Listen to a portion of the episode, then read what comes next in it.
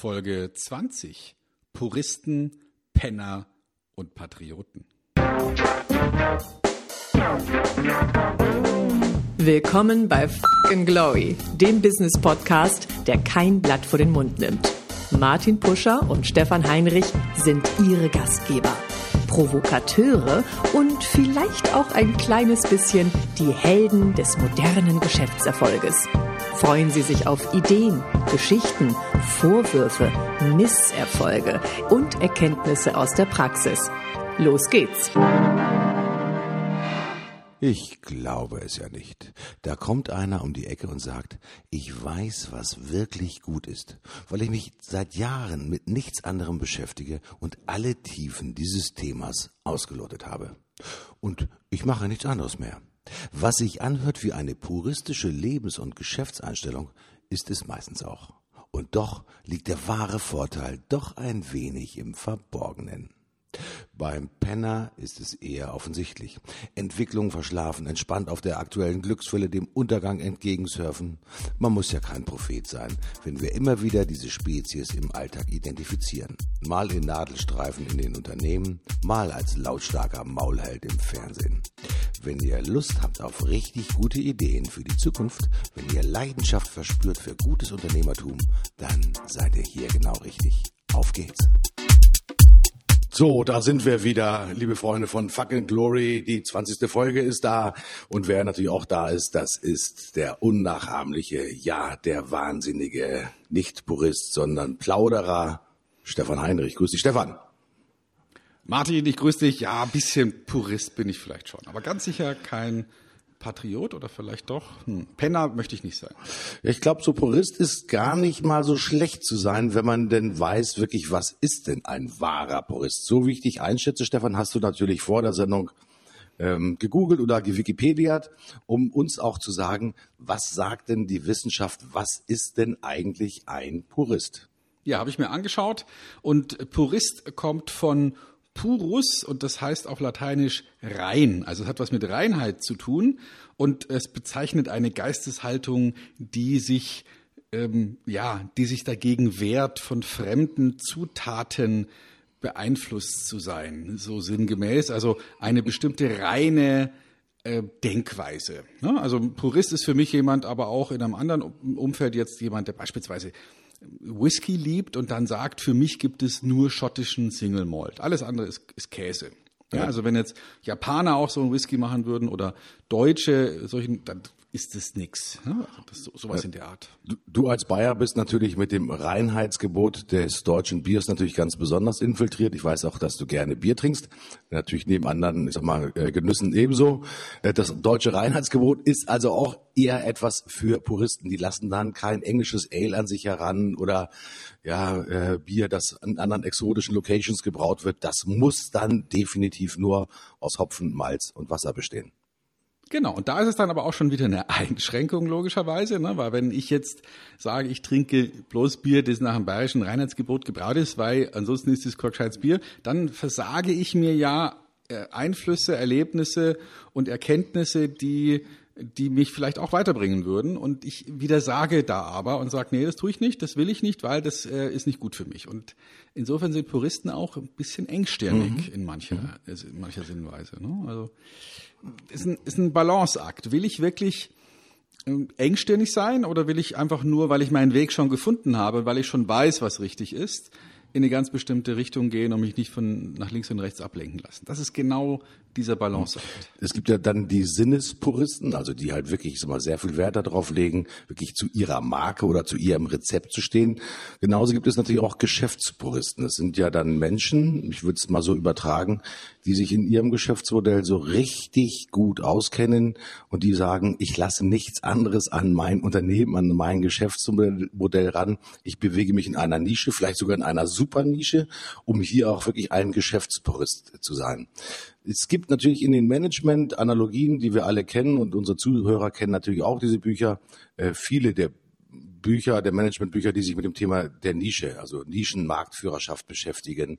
Äh, würdest du sagen, dass der Purist, also der wirklich, ich sag mal, seine Ansprüche vielleicht ein bisschen zurücknimmt und sich sehr stark auf etwas konzentriert, auch derjenige ist, der per se sehr gute Chancen hat, in einer Nische ja durch besonders hohes Qualitätsversprechen aufzufallen und da natürlich auch vielleicht ganz besonders interessante Kunden auch für sich gewinnen kann.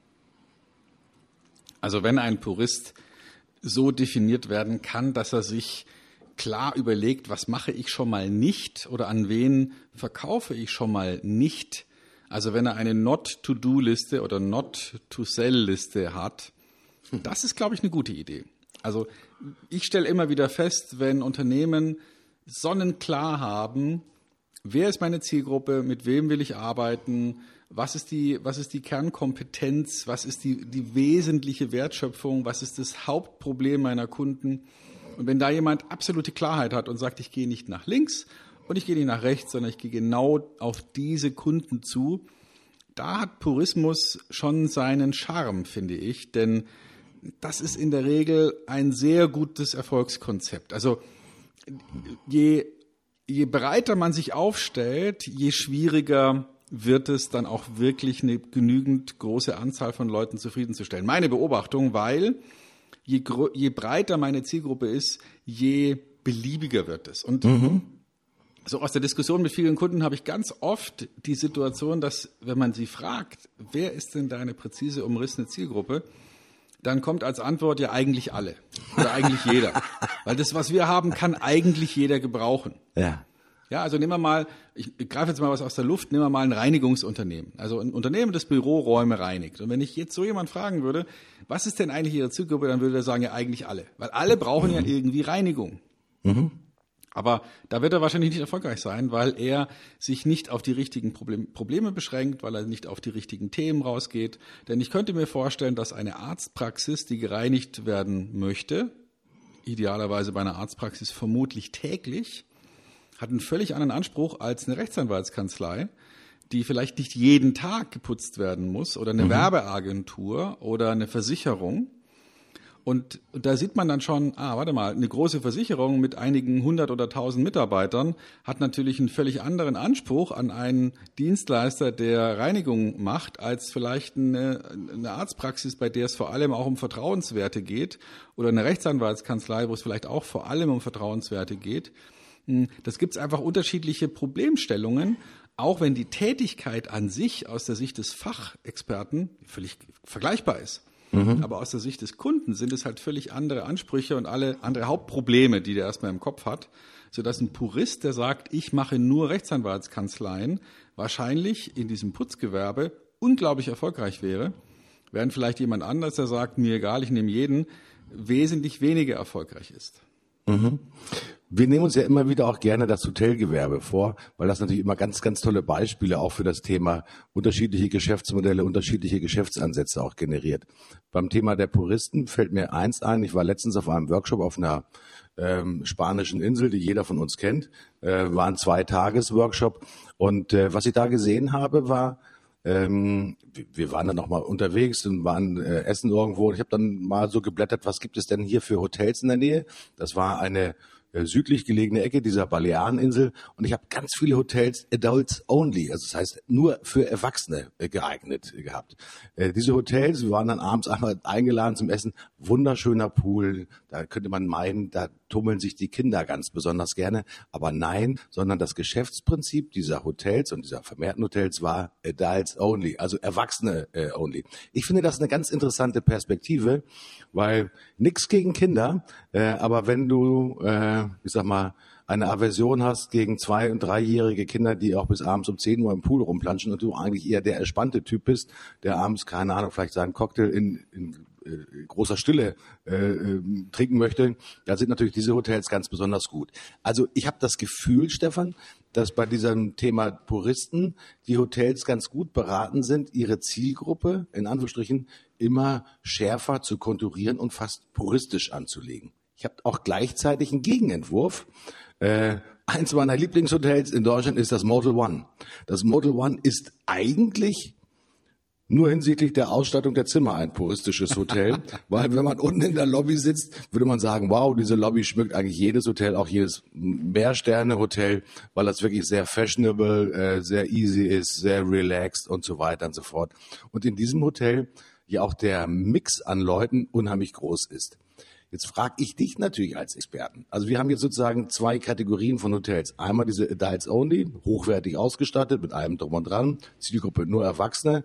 Und auf der anderen Seite haben wir dieses puristisch erscheinende Hotel, das Model One mit wirklich sehr einfachen Zimmern und die trotzdem jetzt mal sehr breit äh, aufgestellt sind und Geschäftsleute, Privatleute und so weiter und so fort anziehen.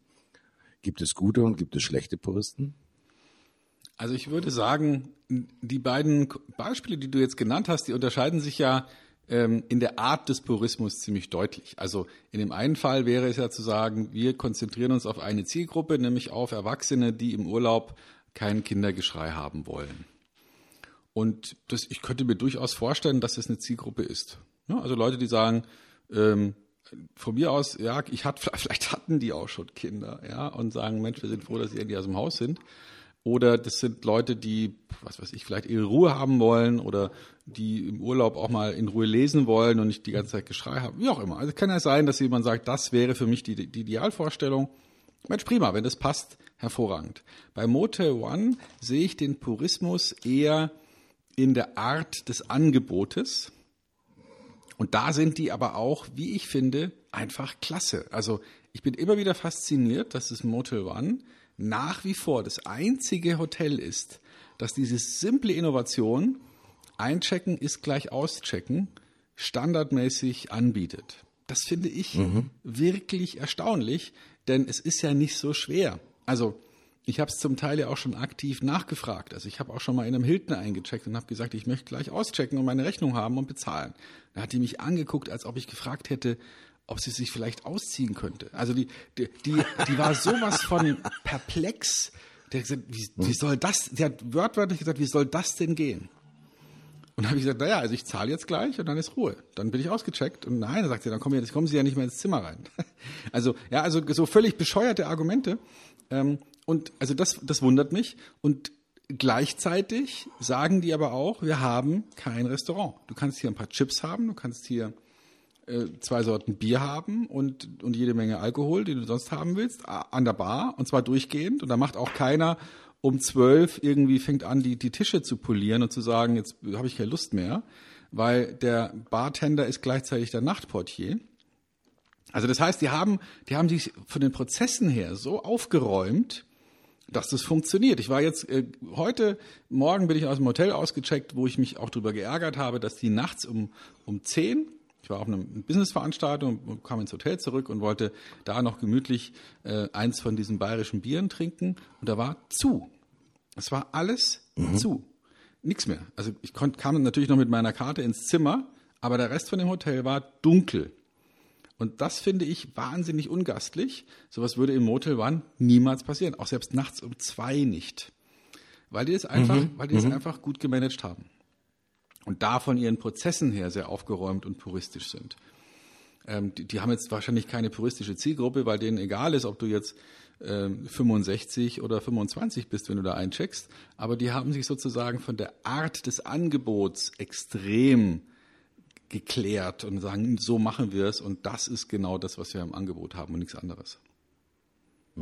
Der Purist im Geschäftsleben, äh, du hast es ja vorhin schon ganz deutlich gesagt, der guckt natürlich extrem auf Qualität, auf seine äh, empfundene Qualität und vielleicht auch natürlich die Qualität, die eine Zielgruppe ganz besonders haben will. Mhm. Ich kann mich daran erinnern, dass wir schon mal in einer der früheren Sendungen über die sogenannte EKS-Strategie gesprochen haben. Also diejenigen, die es nicht mehr wissen, das ist die äh, Strategie, die geht zurück auf Herrn Mewes und hieß im Originalton, ich glaube, äh, Engpass-konzentrierte Strategie. Manchmal wird es als energo-kybernetische Strategie übersetzt, die ja eigentlich auch darauf fokussiert, suche den Engpass deiner Zielgruppe und dann sei auch wirklich sehr in der Qualität puristisch, nämlich genau diesen Engpass zu adressieren und mit deinem Geschäftsmodell natürlich auch zu lösen, damit es den Kunden genau bei diesem Engpass, den sie als Engpass empfinden, natürlich besser geht.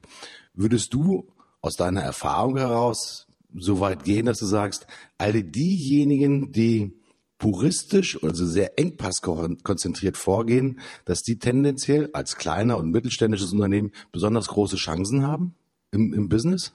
Auf jeden Fall. Also je kleiner das Unternehmen ist, je enger sollte die Zielgruppe gefasst sein. Ich weiß, dass es echt schwierig ist, sich festzulegen und zu sagen, die schon mal nicht. Aber je kleiner das Unternehmen ist, je enger sollte die Zielgruppe sein, weil ich dann wirklich auch Spezialist werde in der Ansprache von ganz bestimmten Kunden. Das kann regional eng sein. Also wenn ich, weiß ich nicht, äh, Dachdecker bin in, in, äh, in Großding-Harting im Süden von München, dann werde ich vielleicht meine Zielgruppe mit dem Zirkel machen auf der Landkarte und sagen, genau da fahre ich hin und raus fahre ich nicht mehr. Äh, oder es könnte sein, dass man sagt, wir wollen nur Unternehmen in einer bestimmten Größenklasse. Oder es könnte sein, dass man eben auf irgendeine Art und Weise extrem scharf selektiert. Das Interessante daran ist, wenn man so scharf selektiert, bekommt man auch eine größere Klarheit und sieht plötzlich auch mehr Chancen innerhalb dieser engen Grenzen. Denn zu viele Ziele ist ja auch eine, eine Verteidigungsstrategie. Ne? Also so ein Fischschwarm mit, mit Tausenden von Heringen, wenn da ein Raubfisch versucht, einen zu fangen, da ist sozusagen die Tatsache, dass es so viele sind, die Strategie der Abwehr, weil man sich gar nicht auf einen festlegen kann und es ganz schwierig wird, jetzt wirklich einen zu fangen, weil es eben so viele sind. Es wäre viel einfacher, einen mhm. Fisch zu verfolgen und einen Fisch zu fangen, aber wenn da Tausende von Fischen sind, auf den ersten Blick denkt man, ja, irgendeinen wird er schon fangen, aber aber dadurch, dass er eben total abgelenkt ist und links, rechts, oben, unten tausend Fische sieht, ist es wesentlich schwieriger, sich eben auf einen zu konzentrieren und den auch wirklich zu fangen. Mhm. Äh, Purist heißt dann ja in meiner Übersetzung auch gleichzeitig Spezialist. Weil, äh, nimm das Eingangsbeispiel nochmal auf, derjenige, der halt diesen schottischen Single Malt zum Beispiel aus einer ganz bestimmten Region äh, bezieht und nur diesen trinkt, wird wahrscheinlich eine tolle Geschichte rund um diesen Whisky auch erzählen können. Also weil er sich fokussiert, weil er sich nicht nur an der Oberfläche bewegt, sondern weil er ja sprichwörtlich eintaucht in der Welt dieses Whiskys. Das heißt, er vielleicht auch berichten kann, ist immer was im äh, Gärungsprozess ganz besonders wichtig ist, im, im Destillationsprozess besonders gemacht wird und so weiter und so fort. Und das ist eigentlich auch schon wiederum ein bisschen das Thema Geschichten erzählen. Der Purist, weil er sich konzentriert, hat natürlich die Möglichkeit, ja, sich ganz viele Geschichten um sein Spezialthema auch zu holen. Und der wird natürlich dann auch wirklich zu einer Kompetenz-Koryphäe dieses sozusagen dieser Puristerei. Die Dame, die im alten Ägypten bevorzugt in, ich glaube, es war Eselsmilch, ja, äh, gebadet hat, äh, das Kleopatra, äh, konnte wahrscheinlich, ich sage mal, aus eigenem Antrieb ähm, sehr gut von den Vorteilen und den Genüssen dieses Bades berichten. Ich weiß nicht, ob sie äh, vor Augen hatte, eine besondere Zielgruppe anzusprechen. Ich glaube, es gab nicht so viele, die in Eselsmilch gebadet haben. Ja, aber man wird dann natürlich auch tatsächlich zum Spezialisten für Hoteliers, für Berater, für Werbeagenturen. Ist, glaube ich, das Thema Purist. Ja, keine schlechte Idee, um sich wirklich auch zu im positiven Sinne zu bescheiden, sich zurückzunehmen und auf einen ganz einfachen und wahren Kern der Geschäftstätigkeit natürlich zu konzentrieren und da natürlich höchste Exzellenz zu erringen. Und ähm, sind wir mal untereinander, äh, Exzellenz ist schon mal eine gute Grundlage, um besonders Absolut. erfolgreich zu sein. Die, also, wenn wir jetzt drüber nachdenken, sozusagen methodisch Puristen zu sein, also zu sagen, nur diese Methode geht, das ist meiner Ansicht nach wunderbar, wenn sich die Umweltbedingungen nicht verändern. Ja, also wenn man, wenn man mhm. beispielsweise sagt, nur die schottische Brauart oder nur äh, Champagner aus der Champagne, noch nicht mal Champagnerverfahren, ist für mich akzeptabel. Ähm, da würde ich sagen, ui, das könnte sein, dass man da sich als Unternehmen jetzt viele Chancen vergibt. Weil man sagt, schau, wir machen das jetzt nur so, mhm. wir machen Marketing nur auf diese Art, wir machen Vertrieb nur auf diese Art, wir machen Entwicklung nur auf diese Art, wir machen Buchhaltung oder Verwaltung nur auf diese Art, dann könnte es natürlich sein, dass man sich da Grenzen setzt, die gar nicht nötig sind und die gar nicht, auch wirklich nicht erfolgsspezifisch sind. Also es gibt ja, ähm, es gibt ja so eine, ähm, also viele haben ja so eine biografische Methodenkompetenz. Ja, im Sinne von, äh, so habe ich es gemacht. Also, weil ich ja erfolgreich bin, ist das eine Methode, die Erfolg bringt. Das nenne ich so eine, so eine mhm. sozusagen ja eine, eine autobiografische Methodenidee. Äh, und das ist, glaube ich, wahnsinnig gefährlich, wenn man sagt, ich habe es immer so gemacht, es war immer erfolgreich, ich mache es jetzt immer weiter. Denn diese Denkweise ist zwar grundsätzlich mal nicht vom Tisch zu fegen, weil es hat, stimmt ja, aber wenn sich die Umwelteinflüsse ändern, und ich denke mal, in vielen Branchen passiert das ja dauernd, dann ist halt diese Art zu denken wirklich ähm, hochproblematisch, weil das muss nicht, nicht jede Umweltänderung muss zu einer ähm, Unwirksamkeit der alten Methode führen, aber die Wahrscheinlichkeit ist halt da. Und deswegen glaube mhm, ich, dass Puristen, mhm. die sich, die sagen, okay, nur so mache ich's und anders mache ich's nun mal nicht. Also ich besuche meine Kunden immer. Nur ein Kundenbesuch kann zum Erfolg führen, beispielsweise. Das habe ich jetzt in meiner Praxis relativ oft. Dass ich sage, ist es wirklich so? Also mhm. ähm, ist es nicht so, dass du dir dadurch große Wettbewerbsnachteile verschaffst, weil du gar nicht mehr prüfst, ob nicht vielleicht ein Kundenbesuch überflüssig ist und man vielleicht auf ein Telefonat, auf ein FaceTime, auf ein Skype-Call oder sowas in der Art ausweichen könnte und ähnlich gute Erfolge erzielt bei wesentlich geringeren Kosten. Und da gibt's eben Puristen, die sagen, mhm. nein, der persönliche Kontakt, das ist entscheidend. Gut, kann man, kann man natürlich sich dran mhm. festhalten. Ich denke nur, das hat schon ein großes Risikopotenzial, weil wenn eben dann fünf deiner Wettbewerber es nur anders machen und dadurch enorm Kosten sparen und du der einzige Purist bist, hm, das, das kann gut sein, weil vielleicht nur genau dann die Kunden, die das auch gut finden, dadurch angesprochen werden. Es könnte aber auch sein, dass man sich einfach aus dem Markt schießt.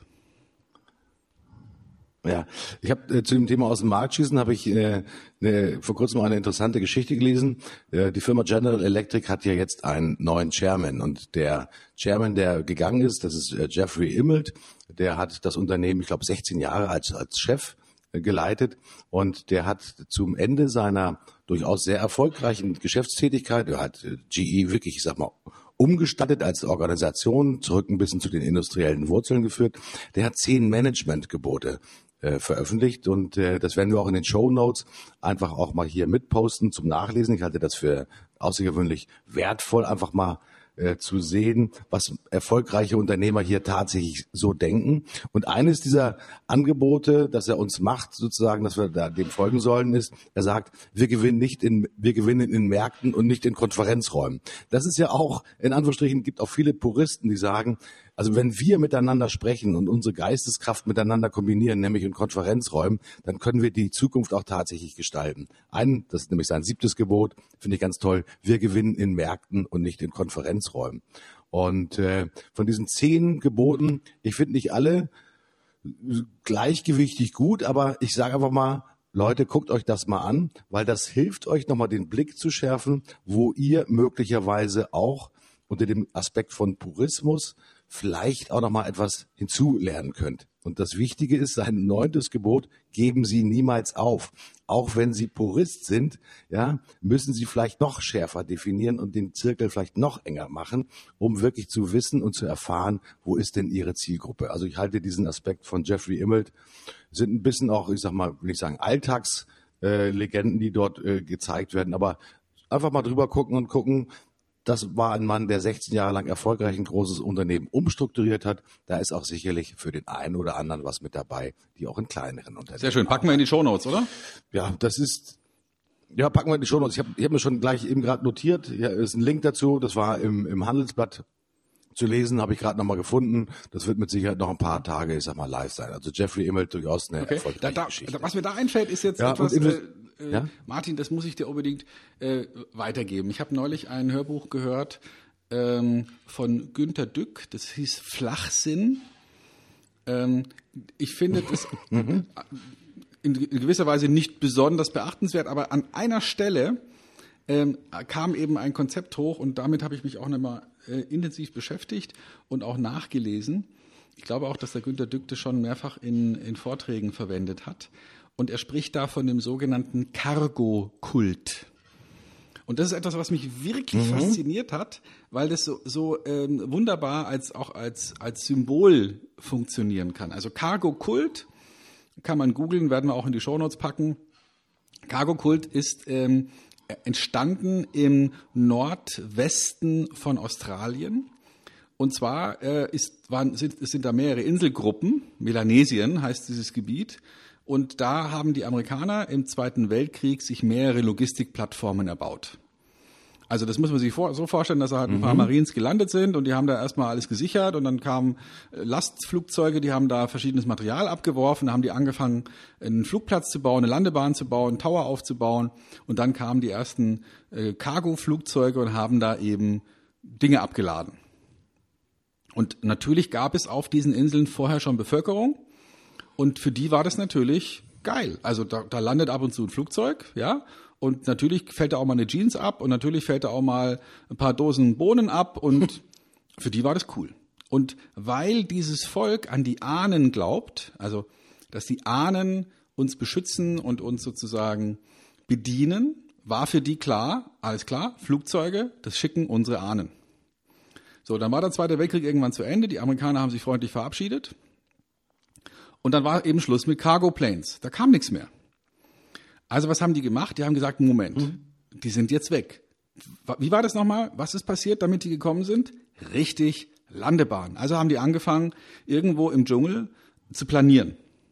Einfach und haben links und rechts äh, Fackeln aufgestellt, haben aus Holz einen Tower gebaut und da kam nichts. Und dann haben sie gesagt, Moment, da fehlt noch was.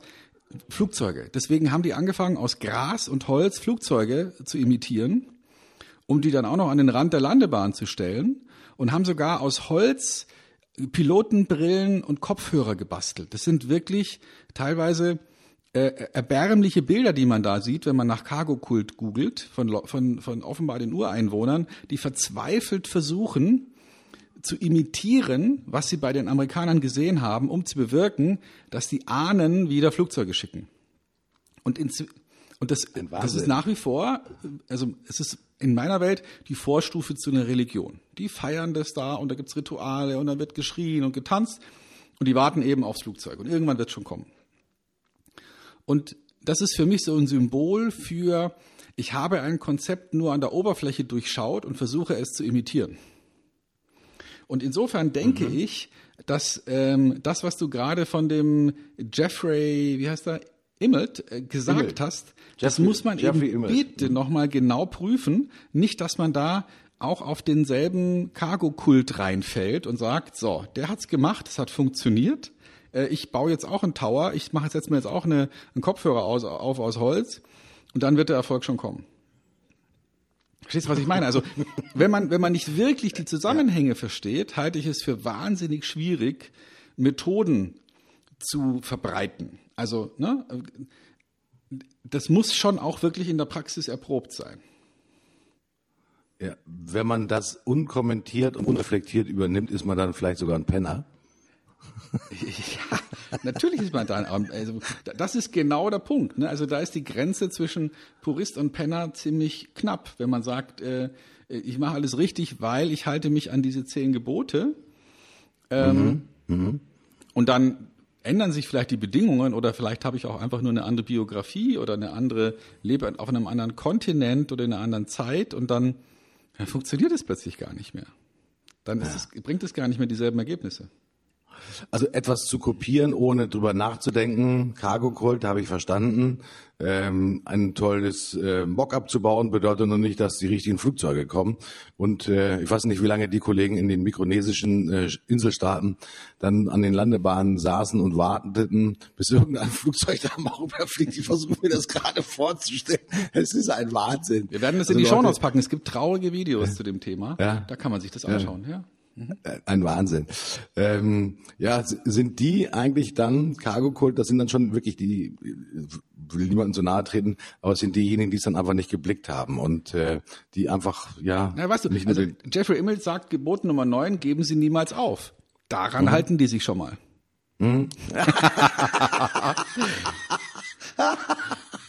okay, also ein, ein Punkt von zehn haben sie tatsächlich schon mal gemacht. Das ist ja, Ja. schon mal. Äh, aber trotzdem. Vielleicht sogar das erste Gebot. Setzen sich Ziele mit hohen Standards? Jo, machen die, ne? Ja. Ähm, was haben wir denn noch? Die Zukunft kommt. Na gut, äh, Okay, in dem Fall ist sie noch nicht da. Mhm. Ja. Ja, also, wie, weißt du, was ich meine? Es ist, es ist schwierig, so eine Regel abzuleiten, wenn man nur die Effekte wahrnimmt. Man sollte schon noch ein bisschen tiefer gehen und vielleicht auch ein wenig wissenschaftlichen Unterbau haben, um die Zusammenhänge zu verstehen. Also nur wenn man verstanden hat, warum ein Flugzeug landet und warum das da plötzlich Sachen abwirft. Wenn man das wirklich verstanden hat, dann kann man natürlich daraus eine Methode ableiten. Wenn ich aber nur beobachte, dass ein Flugzeug landet und ich mir selbst erkläre, das müssen die Ahnen sein, die es geschickt haben, mhm. und ich dann auf der Basis dieser Fehleinschätzung eine Methode baue, dann geht's volle Kanne in die Hose. Dann sind das doch die Leute, die es einfach nicht kapiert haben. Also das heißt, die einen Effekt wahrnehmen, ihn wunderschön beschreiben können, auch sagen, okay, da fallen, äh, ich sage mal, Jeans und was der Teufel was, äh, tatsächlich vom Himmel. Hm, aber sie haben tatsächlich den Ursprung nicht erkannt und auch den Aspekt von ja, kausaler Wirkung, also Ursache und Wirkung einfach nicht reflektiert. Ähm, das ist ja nicht unbedingt nur eine, eine Frage von Intelligenz, sondern das ist auch eine Frage von Glauben. Ja, und äh, ich glaube, alles wird schon gut. Ähm, nur äh, in der Bibel stand ja schon mal, Glaube versetzt Berge. Nur wenn wir uns heute in Anführungsstrichen jeden Tag etwas wünschen, ähm, kann es sein, dass es funktioniert. Nur wenn ich die ganze Zeit natürlich nur an meinem Schreibtisch sitze äh, und den Telefonhörer nicht hochnehme und jemanden anrufe, dann wird es natürlich trotzdem nicht gut. Denn der Herr hat immer gesagt, diese Aktivität ist natürlich auch wichtig und nur darauf warten, dass man ja zum Lottogewinner wird, ohne Lotto zu spielen, das funktioniert so natürlich leider auch nicht. Das stimmt. Ja, ähm, der Penner, wenn ich jetzt an unseren Titel nochmal denke, Puristen, Penner und äh, Patrioten, wenn wir beim Penner bleiben, das ist ja auch schon einer derjenigen, der gerne mal abwartet ja, der hofft, dass es irgendeine Fügung des Schicksals gibt, die ihn aus, ja, vielleicht, keine Ahnung, der aktuellen Bedrängnis herausführt und ihn zum Helden der Neuzeit macht. Ähm, was ist ein Kennzeichen eines typischen, entschuldige bitte, Penners? Also Penner sind für mich Menschen, die ähm, Wahrheiten nicht erkennen oder falsch interpretieren. Mhm und dann vielleicht auch Erlebnisse, die sie hatten, also Wahrnehmungen, die sie hatten, irgendwie in die Zukunft fortschreiben, ohne auch nur ansatzweise ähm, eine Begründung dafür zu haben. Und das, das ist etwas, was uns alle immer wieder ereilen wird. Das ist meine feste Überzeugung. Also es gibt so viele Beispiele von Zitaten, von Leuten, die wirklich nicht blöd waren und Unglaubliches erreicht haben und trotzdem in bestimmten Einschätzungen, die sie auch mit großer Vehemenz vorgetragen haben, sowas von daneben lagen. Also ähm, wer möchte, also einen gewissen Herrn Warner wird man kennen, also Warner Studios, ja, einer der ersten großen erfolgreichen Filmproduzenten. Der hat im Jahre 1927 vor sich gegeben, wer zum Teufel möchte Filmschauspieler reden hören? Völlige Fehleinschätzung, ja. obwohl er super erfolgreich war, mhm. wirklich erfolgreich war. Ja, oder ähm, nehmen wir nochmal ähm, den, den Thomas Watson, ja, der inzwischen weiterlebt in diesem Konzept von IBM, damals IBM-Chef. Der hat gesagt, auf der ganzen Welt gibt es vielleicht einen Markt für fünf Computer. Völlige Fehleinschätzung, völlige Fehleinschätzung. Mhm. Oder es gibt keinen Grund für die Leute zu Hause einen Computer zu haben. 1977 der Ken Olsen, Gründer von Digital Equipment. Mhm. Völlige Fehleinschätzung. Oder jetzt vielleicht noch super witzig, Bill Gates. 1981 hat er gesagt, 460 Kilobyte sollten genug Speicherplatz sein für jedermann. das, das, das, ist war, schon geil. Das sind alles jetzt Dinge, wo man sagt, naja, aus heutiger Sicht völlig behämmert, aus damaliger Sicht war das durch, anscheinend durchaus ein Statement, das man hatte machen können und wo vielleicht auch viele Leute im Publikum genickt haben und gesagt haben, ja genau, und das ist so ein, so ein Attribut, ich sage jetzt nicht, dass Bill Gates ein Penner ist, aber das ist so, ähm, so, ein, so ein typisches Penner-Attribut, dass man Erlebnisse, die man hatte, in die Zukunft projiziert mit einer gewissen Unendlichkeit und sagt, das ist so und es wird immer so sein. Mhm. Und dafür gibt es überhaupt keinen Grund. Mhm. Henry Ford hat übrigens mal gesagt, um jetzt nochmal im letzten Jahrhundert nochmal zu bleiben, ja, wenn mich die Leute gefragt hätten, was sie äh, am liebsten gehabt hätten, schnellere Pferde, das war der Übergang sozusagen vom Kutschenbetrieb hin zu den Fahrzeugen, mhm. ähm, weil sie es sich natürlich auch nicht vorstellen konnten. Und äh, jeder von uns kennt die Geschichte der Dampfschifffahrt, als sie aufgekommen ist. Da sind äh, vier Master über den Atlantik, über den Pazifik gesegelt, auch als wirklich sozusagen Lasttransporter. Und dann haben die die ersten äh, Dampfschiffe gesehen und gesagt, das, das wird frei gar nichts, das wird explodieren, das wird nicht funktionieren und so weiter und so fort. Haben ihre Segelschiffe immer schöner und agiler gemacht und natürlich ja, der Abschied der Segelromantik, der hat gar nicht so lange gewartet, weil natürlich die Effizienz in der Produktion von modernen Maschinen ja enorme Sprünge gemacht hat und natürlich dieses Thema Segelbootromantik als Frachtschiff natürlich total egalisiert hat. Ein bisschen geht's ja momentan der Automobilindustrie ähnlich. Ähm, wir haben dieses Thema Elektroantrieb, Hybridantrieb, Benzinantrieb und Dieselantrieb ja schon mehr als einmal gehabt. Und wenn wir uns die ja, das aktuelle Medienrauschen rund um den Diesel angucken, würde ich mal sagen, Leute, ich verstehe natürlich, dass ihr eure Fabriken auslasten wollt. Ich verstehe natürlich auch, dass die Zuliefererstrukturen, ich sag mal, in den jeweiligen Bundesländern und Ländern aufrechterhalten werden müssen, weil da unheimlich viel Arbeitsplätze auch dahinter stecken. Aber let us be honest, it's dying. It's dying. Ja, es stirbt einfach. Und das, die klassische Form des Verbrennungsmotors ist es einfach nur noch eine Frage von Zeit, ja, bis sich das Thema erledigt hat. Und sind wir mal ehrlich, du kannst natürlich so eine Entwicklung versuchen herauszuzögern mit politischem, mit politischer Flankendeckung.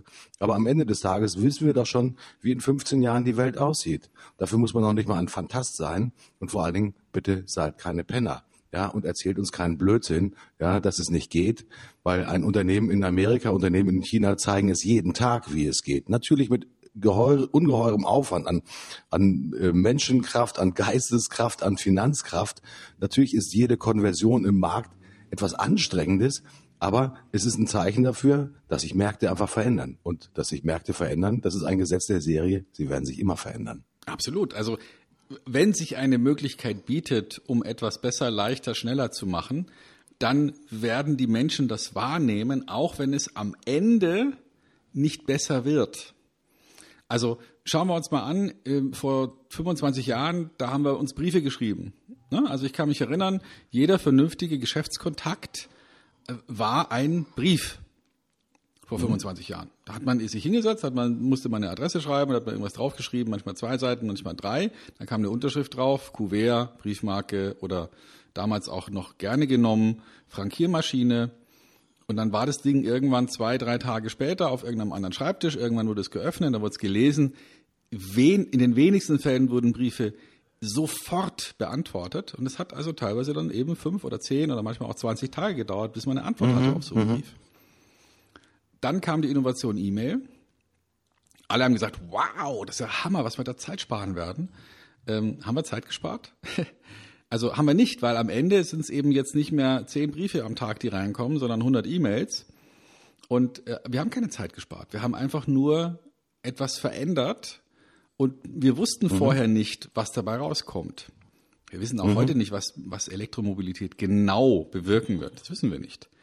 Es gibt ja die einen, die sagen, das wird, was die Umweltbelastung angeht, noch schwieriger, weil Herstellung und Betrieb vor allem bei heutigen Angebot an Elektro ähm, ist in erster Linie eben noch CO2-schädlicher als das Verbrennen von, von Benzin. Die anderen werden sagen, naja, Leute, wie soll es denn sonst weitergehen? Ähm, there's only so much oil in the ground. Also irgendwann ist Schluss hier mit Öl und das stimmt ja auch. Also wer jetzt sagt, genauso wird es sein und genauso wird sich die Welt entwickeln, hm. Schwierig. Ich denke mal, dass wir in 20 Jahren genau wissen werden, was sich verändert haben wird. Aber, aber wenn wir vor 25 Jahren gesagt hätten, dass ähm, ein Großteil der Bestellungen, beispielsweise für Bücher oder für bestimmte Produkte, völlig ohne Papier stattfinden und noch nicht mal eine Rechnung mitgeschickt wird bei einem Amazon-Produkt, dann hätten wahrscheinlich 99,9 mhm, Prozent aller Geschäftsleute damals gesagt, das wird nie funktionieren. Oder wenn man, wenn man den Bundesverband der Schuhhändler damals gefragt hätte, ob es eine Chance gäbe, sowas wie einen, also im Versandhandel einen relevanten Anteil im Schuhmarkt zu erreichen, dann hätte ich, mhm. hätten ich gewettet, dass damals vermutlich auch 99,97 ja, äh, falsche Markteinschätzungen. Das ist, ähm, ich glaube natürlich immer wieder der Ruin auch tatsächlich für Unternehmen. Wir haben das auch eingangs mal schon mal in unserer Serie äh, konstatiert. Das Thema Kodak hatten wir. Ähm, nach wie vor gibt es eine Firma Nokia, nur nicht mehr so, wie sich viele kennengelernt haben als Marktführer ja im äh, Mobiltelefoniebereich. Ähm, sind dann die in Anführungsstrichen überheblichen Chefs diejenigen, die eigentlich die größte Gefahr überhaupt in der Wirtschaft und auch für die Unternehmen darstellen, die geblendet sind von den Erfolgen der jüngsten oder der weiteren Vergangenheit und die eigentlich immer versuchen, so einen linearen Strich zu ziehen und sagen, okay, wenn ich die letzten zehn Jahre gewachsen bin, dann nach dem Gesetz der Zahl, einfache Mathematik, müsste das die zehn nächsten Jahre noch weitergehen, wenn ich so und so viel in Innovation, in äh, Forschung und Entwicklung investiere und so weiter und so fort. Wir ändern doch uns gerade, das Paradigma unserer Zeit verändert sich ja. Jeder spricht von dem sogenannten exponentiellen Wachstum, dass sich das dank von äh, Maschinenkraft, also von Computerintelligenz so maßgeblich beschleunigt. Kann man heute überhaupt noch vernünftige ja, Prognosen und Einschätzungen über die Entwicklung von Märkten machen, weil ja, wir werden ja selbst übermannt von der Geschwindigkeit, die mittlerweile heute auf Plattformen, äh, Apps und weiß der Teufel was uns jeden Tag neu begegnet.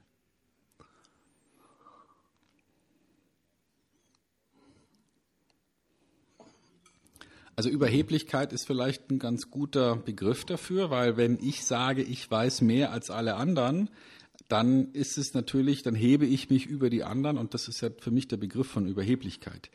Mir gefällt ganz gut der Gedankengang, mhm. zu sagen, was mich am meisten interessiert als CEO, sage ich jetzt, also nicht als jeder beliebige Mitarbeiter in einem Unternehmen, aber jemand, der verantwortlich ist für die Geschicke des Unternehmens an sich, wer also aus CEO-Sicht ab und zu mal sich sozusagen angreifen lässt. Das ist so vielleicht wie ein guter IT-Leiter ab und zu mhm. mal einen Hacker beauftragt und zu sagen, hack dich mal ein in unser Netz, um dann zu lernen, wo sind wir denn noch angreifbar.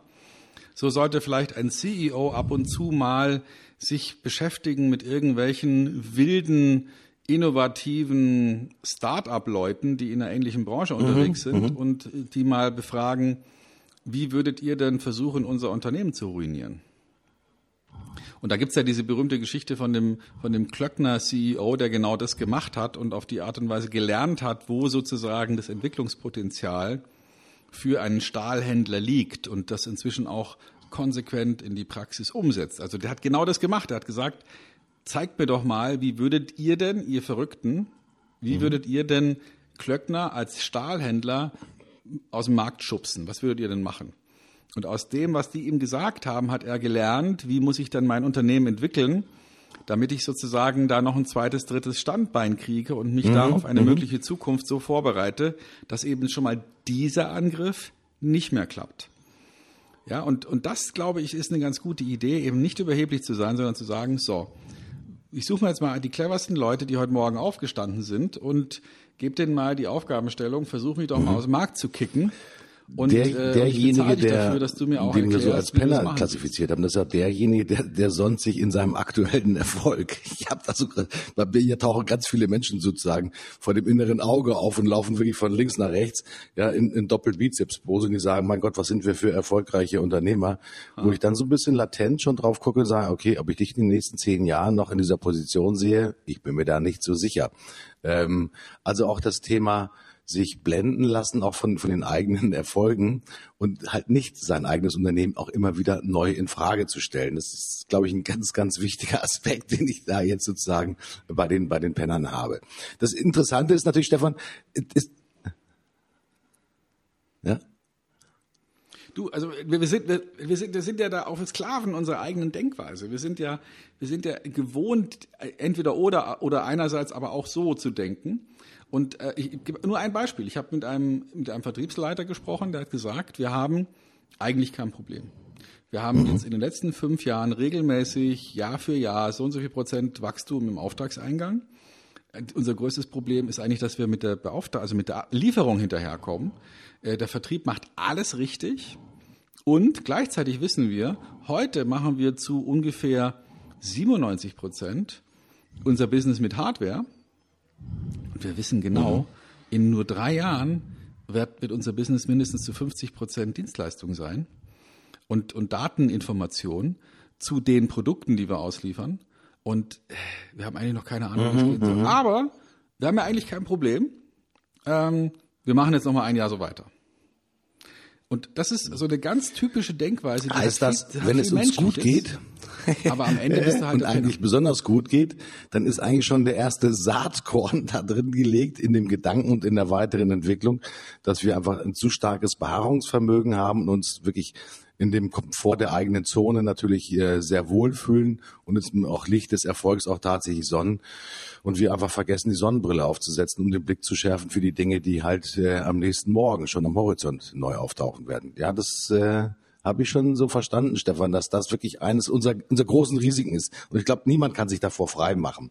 Letztens in einer Studie, die ich gelesen habe zum Thema äh, ich sag mal, Digitalisierungsreife der, der deutschen Wirtschaft, war schon wirklich eins ziemlich interessant zu lesen, dass natürlich viele Unternehmen mittlerweile gesagt haben, natürlich wird die Digitalisierung ähm, unserer Unternehmen maßgeblich verändern. Und dann wurde halt weiter gefragt, wer von euch hat denn eine komplette Digitalisierungsstrategie? Das war eine sehr breit gefächerte Umfrage von bei über, ich glaube, 1500, ich sag mal, Top-Entscheidern aus Mittelstand und aus Großunternehmen.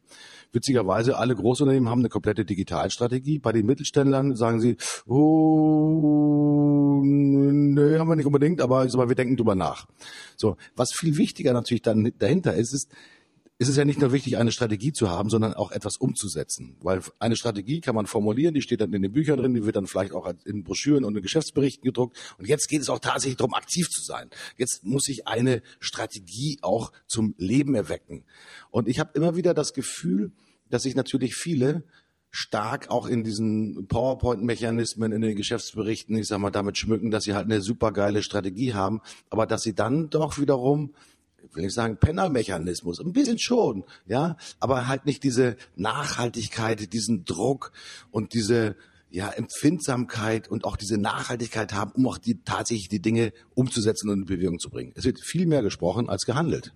Das ist natürlich auch so mein Aspekt. Und mein Empfinden für den Penner ist, der hat halt super schöne Alltagsreden und der steht am Sonntag auf der Kanzel und predigt im Prinzip, wie die Welt von morgen sein muss. Nur wenn er von der Kanzel heruntertritt, geht er brav zu Mutti nach Hause und möchte auch gerne von der Mutti bedient werden und kriegt halt sein Mittagessen auf den Tisch gesetzt. Ich betreibe jetzt mal so ein bisschen, ja. Aber das Thema Reden und Handeln ist ja bei vielen auch wirklich, ich sag mal, sehr stark voneinander getrennt. Diejenigen, die handeln, sind letztendlich immer noch in der Minderheit. Reden können alle und viele außergewöhnlich gut. Und für mich sind das natürlich auch ein bisschen noch sozusagen, ich nenne es einfach mal so die Verbalpenner, ja, die uns immer wieder etwas erzählen, wie es denn besser gehen kann. Aber wenn wir dann mal gucken, sagen wir, was hast du selbst unternommen, um ja für dein Unternehmen, für dein Leben, für deinen Betrieb eine Verbesserung zu initiieren, uh, dann wird's dann manchmal ziemlich dünn. Also Verantwortung nehmen heißt auch Verantwortung leben und im Sinne von Aktivität leben. Also ich habe das Gefühl, da können wir stundenlang drüber sprechen. Da fallen uns mit Sicherheit jede Menge ich sag mal, Beispiele und Zitate ein von Unternehmern und von ja, hochrangigen Managern, die wunderbar im Boardroom von tollen Strategien erzählen, aber halt im Markt letztendlich mal es nicht auf die Reihe bringen.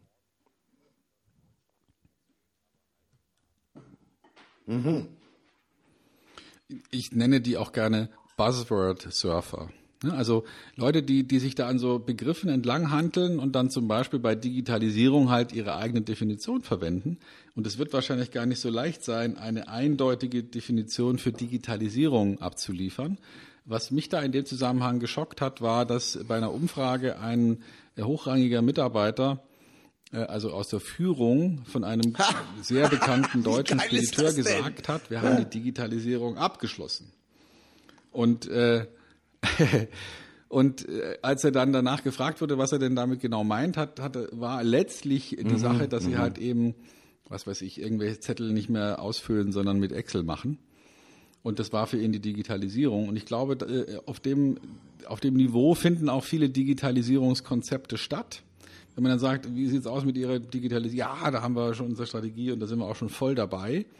Und aber in Wirklichkeit ist es halt äh, nur eine Arbeitsgruppe oder noch besser ein Arbeitskreis, der sich dann ab und zu äh, trifft und sich gegenseitig erzählt, was die Fortschritte sind. Aber es ist nicht wirklich etwas, was der Chef treibt. Also in den wenigsten Unternehmen ist es so, dass, die, dass das, was jetzt Digitalisierung und den Begriff lasse ich jetzt mal stehen. Und für mich heißt das Anpassung an eine Welt, in der Information und die Geschwindigkeit von Informationen einen völlig anderen Stellenwert hat.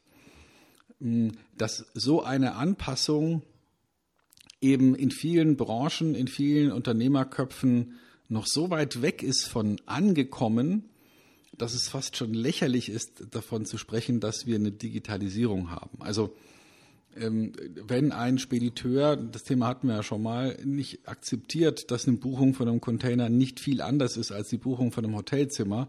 Und ich denke, man kann sagen, dass wir in der Hotelzimmerbuchungsbranche inzwischen, was die Digitalisierung angeht, richtig weit vorne sind.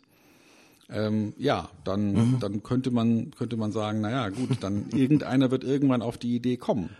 Und, und dann wird's aber erst interessant, weil solange keiner von denen, also ich nenne das, nennen wir es mal das Kartell der Dummheit oder das Kartell der Penner, ja? Also wenn sozusagen mhm. alle in einer Branche sich verschwören zu pennen, dann passiert ja auch nichts. Aber der Erste, der ausbricht, mhm. der Erste, der es anders macht, der zieht sich halt plötzlich einen Riesenmarkt. Typisches Beispiel Zalando der erste Schuhhändler, der sagt, ich mache es jetzt online und alle stehen mit verschränkten Armen daneben und sagen, lass den mal schön scheitern. Und Jahre später merken sie dann, mhm. ach du dickes Ei, der ist ja jetzt Kilometer weit vorne, was sollen wir denn da jetzt noch einholen? Und das sind so Entscheidungen, die man eben als Unternehmer trifft, die ich dann als Pennerentscheidungen definieren würde, wenn man aus dem, was man bisher erlebt hat, in die Zukunft schaut. Das ist so dieser Truthahn-Effekt, den wir ja auch schon mal hier in der Sendung besprochen hatten, wo der Truthahn eben bis zu seiner Schlachtung fest davon überzeugt ist, dass er ein Superstar ist, weil es läuft halt einfach super, ja, und das Futter ist lecker. Und ja. er denkt, ich bin der Größte. Und dann ist er halt weg, weil er die Situation völlig falsch interpretiert hat. Ne? Also man kann nicht aus der Vergangenheit auf die Zukunft schließen. Das ist so ein simples Prinzip. Ich habe letztens Aber auch in einer Sendung wirklich einen äh, äh, sehr hochkarätigen und wirklich sehr intelligenten Mann, der sich im Thema Data Business sehr gut auskennt. Da sagt er, Herr Puscher, wissen Sie, das ist ja relativ einfach. Also man kann jeden Prozess digitalisieren. Ähm, aber wenn Sie einen schlechten Prozess der vorher analog ist, digitalisieren, haben sie einen schlechten digitalen Prozess. Ähm, das ist, macht ja auch keinen Sinn. Ich sage mal, ähm, Digitalisierung ist ja kein, keine Einbahnstraße. Ich glaube, was wichtig ist, ist, er denkt drüber nach, wie ihr etwas besser machen könnt. Und das, was du gerade gesagt hast genau. mit den Containern, das ist ja, wenn jemand bereit ist, ein Gamechanger zu sein, ja, aus der Deckung halt herausgeht und äh, in der Lage ist, etwas neu zu denken, ja, und auch eine, eine Fantasie so ähm, bärenstark auch zu artikulieren, äh, beispielhaft zu belegen, ja, dann wird er definitiv Menschen finden, die ihm folgen. Für mich ist das beste Beispiel Elon Musk, der natürlich mit seiner Vielzahl von verrückten Ideen, ob das das Thema Hyperloop ist, ob das das Thema Tesla ist, ob das das Thema SpaceX ist, äh, mit der gigantischen, ich sag mal, Gigafactory, die er gebaut hat, wo äh, Batterien wirklich, ich sag mal, zu äh, Grenzkosten mittlerweile hergestellt werden. Der hat am Anfang hat er Ideen formuliert, aber sie halt auch, ich sag mal, in, ein, in einer Form gegossen, dass bei jedem eigene Bilder in den Köpfen entstanden und plötzlich haben diese Bilder sich auch sozusagen in der manuellen Tätigkeit dann auch wiedergefunden, ja, in, in äh, wirtschaftlichen Möglichkeiten, in, in Finanzkraft, das da reingeflossen ist. Äh, bei dem Thema Hyperloop ist eins meiner Lieblingsthemen im Moment. Arbeiten weltweit so viele hochkarätige, nicht nur Studenten und Wissenschaftler daran, diese faszinierende Idee in einer Vakuumröhre, ja, äh, zwischen New York, äh, schon das war ich glaube Los Angeles und, und San Francisco war die erste. Es ist eine, eine Entfernung von 600 Kilometer, die normalerweise im Auto in sechs Stunden nur zu bewältigen ist. Und wenn der Hyperloop tatsächlich das hält, was er verspricht, wäre diese Distanz innerhalb von sage und schreibe 30 Minuten zu erledigen. Was für eine faszinierende Aussicht. Ähm, und ich glaube, wir müssen auch diese zeichnerischen Qualitäten immer wieder nach vorne heben. Derjenige, der uns nur irgendetwas erzählt, also wirklich dieses Buzzword fucking, ich nenne das jetzt einfach mal so, tatsächlich betreibt, der entfaltet uns ja keine Vision. Das, was wir brauchen, ist, in unseren Köpfen müssen Bilder entstehen. Und zwar so konturenreich und so detailreich, dass wir auch in unseren Köpfen erstmal unsere eigene Zukunft bauen können. Weil das setzt ja Energien frei. Das bringt die Studenten, die Wissenschaftler förmlich in Furore, wo die nächtelang durcharbeiten und voller Begeisterung auch vor neuen Problemen stehen, die es dann natürlich auch zu bewältigen gibt. Denn jede neue Technologie hat auch neue Herausforderungen. Aber am Ende des Tages äh, sind definitiv keine Penner, sondern die Leute sind hellwach und sind bereit, letztendlich mal die Zukunft zu verändern. Das, das, ja? Und, und weißt du was, Martin, die, wenn, du, wenn du dir die Kritikerstimmen zu dem Hyperloop anschaust und die vergleichst mit den Kritikerstimmen mhm. vor, weiß nicht wie viel, 100 Jahren, als die erste Eisenbahn zwischen Nürnberg und Fürth gefahren ist, die, die könnte man wahrscheinlich ja. übereinander legen und würde feststellen, ach guck mal, das sind ja genau die gleichen Argumente, ja. Äh, so nach dem Motto, wer soll sich denn da reinsetzen, das macht doch keiner mit und bei der Geschwindigkeit und ist viel zu gefährlich und sowas. Ähm, und, und deswegen, ähm, vielleicht ist es ja in gewisser Weise so, dass, ähm, dass eine Revolution muss ja nicht genehmigt werden. Ne? Also und, und eine Revolution ist ja auch nichts, was man was vorhersagbar mhm. ist. Das ist zwar in der Retrospektive erklärbar, aber selten vorhersagbar. Ich behaupte, dass also und übrigens per Definition nicht vorhersagbar, erkläre ich gleich. Also wenn man sich jetzt mal anschaut, was bei der Novemberrevolution in, in der späteren und inzwischen nicht mehr existenten Sowjetunion passiert ist, wenn man jetzt ein paar Wochen vorher gesagt hätte, übrigens demnächst übernimmt eine kleine Gruppe äh, hochidealisierter Menschen das Land, die hätten sich wahrscheinlich weggeschmissen vor Lachen. Ja?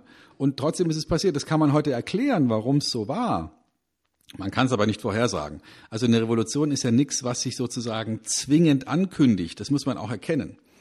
Und das kann man ja mal einen Schritt weiter denken. Ne? Also wenn es eine Revolution oder eine Revolutionserkennungsmaschine gäbe, ja, also stellen wir uns vor, die deutsche Automobilindustrie würde zusammenlegen und würde, äh, würde einen Superwissenschaftler bezahlen, mhm. der die Revolution ähm, im Automarkt erkennt. Und der würde dann sagen, was, was auf, folgendes wird passieren. Ein gewisser Tesla wird euch mal kräftig verprügeln. Ja? Dann gibt es zwei Möglichkeiten. Entweder die sagen, oh, so ein Quatsch, äh, offenbar funktioniert dieser Wissenschaftler nicht, das muss ja ein Vollidiot sein, weil das, was der uns hier ankündigt, never wird's passieren. Und dann wird's halt passieren. Oder die sagen, ei, ei, ei, ei, ei, das soll passieren, dann kaufen wir den Tesla äh, und dann wird's nicht passieren. Also das heißt, dadurch, dass man es ankündigt, ähm, geht's kaputt, weil entweder wird man es dann verhindern oder man wird nicht glauben, dass es stattfinden wird. Es, man kann also eine Revolution vorher nicht sicher erkennen. Revolutionen müssen nicht genehmigt werden. Die passieren halt einfach. Die kann man nachher erklären, aber man kann sie vorher nicht vorweg denken. Man kann Dinge erkennen. Man könnte sagen, na schau mal, dieser Hyperloop, der wird das Transportsystem auf dieser Welt verändern. Es könnte aber mhm. genauso gut sein, mhm. dass man nachher feststellt, das ist ein Scheißendreck, das hat überhaupt nicht funktioniert. Ja, es könnte sein, dass Elektromobilität unsere Welt verändert.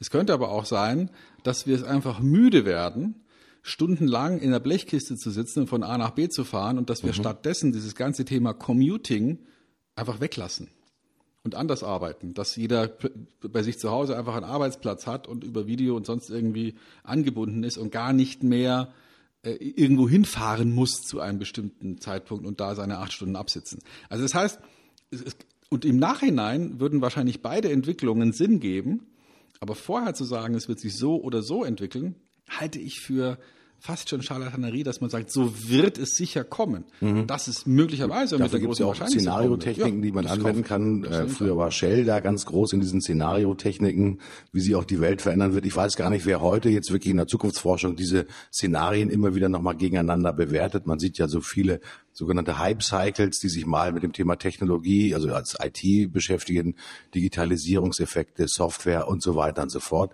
Also meine Aufforderung an unsere Zuhörer ist, Leute, schaut es euch an. Äh, von den 100 Punkten, die dort genannt werden, werden wahrscheinlich mal 80 Prozent nicht so in der Zeit eintreffen, wie es dort prognostiziert ist. Das ist aber auch gar nicht schlimm, sondern äh, dazwischen liegen irgendwo die 20 Punkte, die auf die es halt wirklich ankommt. Und äh, das ist dann die Einschätzung jedes Einzelnen, auch mal, ich sag mal, den Finger ein bisschen sozusagen in, in das heiße Wasser mal reinzuhalten und irgendwann mal zu spüren, ich sag mal, hat es schon die Temperatur, die ich aushalten kann, um da weiterzugehen und mir vielleicht Menschen um mich herum zu sammeln, mit denen ich vielleicht gemeinsam auf diese Reise in Richtung Zukunft gehen kann.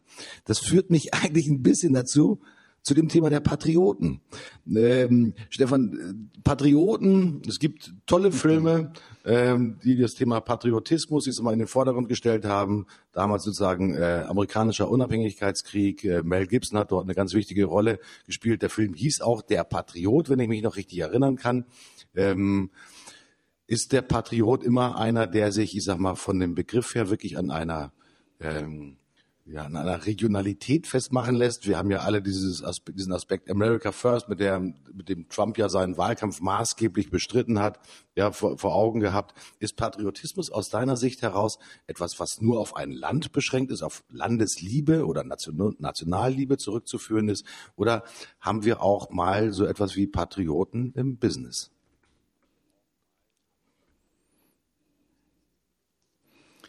Also mir fällt da sofort ein, ein Video ein. Ich bin sicher, wir werden das finden und in die Show Notes verlinken, wo Menschen befragt werden, welcher, welcher Nationalität sie angehören und was sie, wie sie sich daraus definieren mhm. und welcher Nationalität sie schon mal ganz sicher nicht angehören. Mhm. Und da, ähm, du kennst vielleicht diesen Film. Ähm, da sagt dann zum Beispiel ein Brite sagt Britisch und was er schon mal nicht ist, ist Deutsch, weil Deutsch ist doof und jemand anders sagt, er ist, er ist, er ist Zypriot und schon mal eins nicht, nämlich mhm. Türke. Oder jemand anders ist Pakistani, aber schon mal nicht das. Und dann willigen die alle ein, einen Gentest zu machen. Und man kann wohl relativ klar über solche Gentests die Herkunft zeigen. Also, und da hat man dann zum Beispiel diesen Briten gezeigt, mhm. pass auf, Kollege, du bist zu 25 Prozent Deutsch. Ja, und, und der, der, äh, der Zypriot, der war zu, ich glaube, mehr als 50 Prozent Türke. Also das heißt, das sind ja nur Konzepte, die wir haben. Also wenn wir heute sagen, ich bin Amerikaner und nicht Mexikaner, dann hat es ja zu tun mit einer Grenze, die irgendwann mal willkürlich gezogen wurde. Also bevor es Leute gab, die gesagt haben, Achtung, jetzt ist hier Amerika und da ist Mexiko, gab es ja diese Grenze nicht. Das sind ja Mäuse, Ratten, Indianer und, und Pferd, alles mögliche ist ja über diese Grenze einfach drüber und hat gesagt, wie jetzt, was ist der Unterschied zwischen Amerika und, und Mexiko oder USA und Mexiko.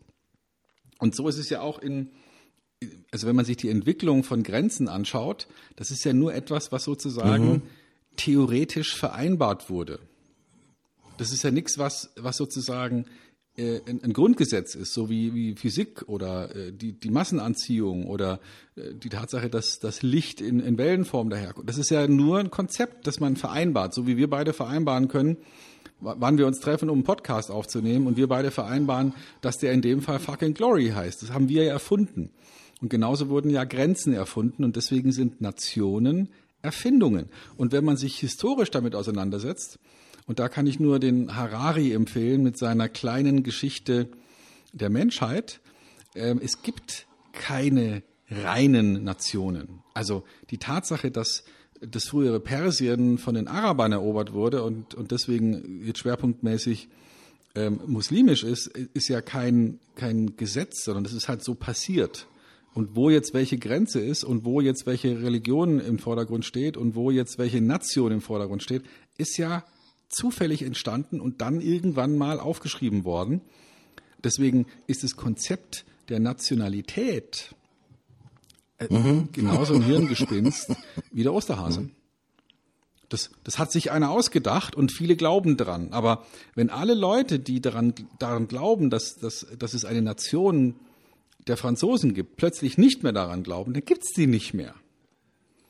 Und deswegen ist also eine Nation und damit auch ein Patriotismus etwas, was, was ein Hirngespinst ist, dem man durchaus angehören kann. Genauso wie man glauben kann, dass, äh, dass an, an äh, weiß ich nicht, an, an, an der Walpurgisnacht die Hexen durch die Gegend fliegen. Das kann man glauben und dann glaubt man es und dann ist es so. Oder man glaubt es halt nicht und dann ist es nicht so. Und wenn man nicht an mhm. Nationen glaubt, dann kann man auch kein Patriot sein. Und deswegen halte ich Patriot, Patrioten mhm. für, Entschuldigung, Idioten. Weil, weil sie an etwas glauben, was sich irgendjemand ausgedacht hat und, und sie bereit sind für eine Idee, die ihnen gar keinen direkten Wert gibt, vielleicht sogar ja, ihr Leben. Fußball ist es natürlich was anderes. Ja, denn wenn sozusagen zwei Mannschaften auf dem Platz stehen, äh, Deutschland und England äh, zum Beispiel, dann äh, ist natürlich klar, dass derjenige, der in Deutschland aufgewachsen ist, natürlich wahrscheinlich das schwarz-weiße Nationaltrikot tri äh, tragen wird und hofft, dass es wieder ein Elfmeterschießen gibt, das dann wie durch Zufall wieder einmal die Deutschen gewinnen. Und das nennt man dann wohl auch Vaterlandsliebe und sozusagen ja die Gunst des äh, Glückes beim Elfmeterschießen. Patriotismus wird ja tatsächlich als emotionale Verbundenheit mit der eigenen Nation bezeichnet. Wenn man mal so ein bisschen zurückguckt in die Begrifflichkeit des Patriotismus, mhm war das früher auch, wir sind miteinander verbunden. Das, äh, da steckt viel auch das Wort von, äh, ich glaube, Patros mit drinne, also auch, ich glaube, auch Vater ist da ein, ein Teil sozusagen dieses Gedanken. Patria ist ein Teil des Altgriechischen, was da mitschwingt. Und man hat das früher auch bezeichnet als den Begriff eines Clans oder eines Stammes.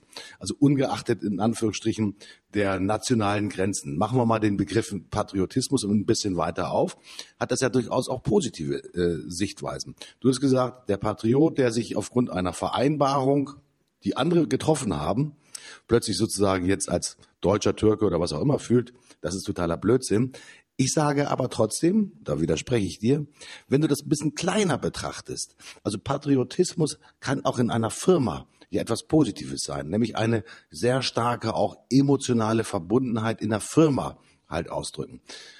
Denn die Kollegen, und ich glaube, das sehen wir immer wieder, wenn wir mit ganz bestimmten, ich sag mal, Unternehmen zu tun haben, die haben eine Kultur und die haben auch einen besonderen Charme und die üben halt eine ganz besondere Anziehungskraft manchmal auch auf, auf uns aus.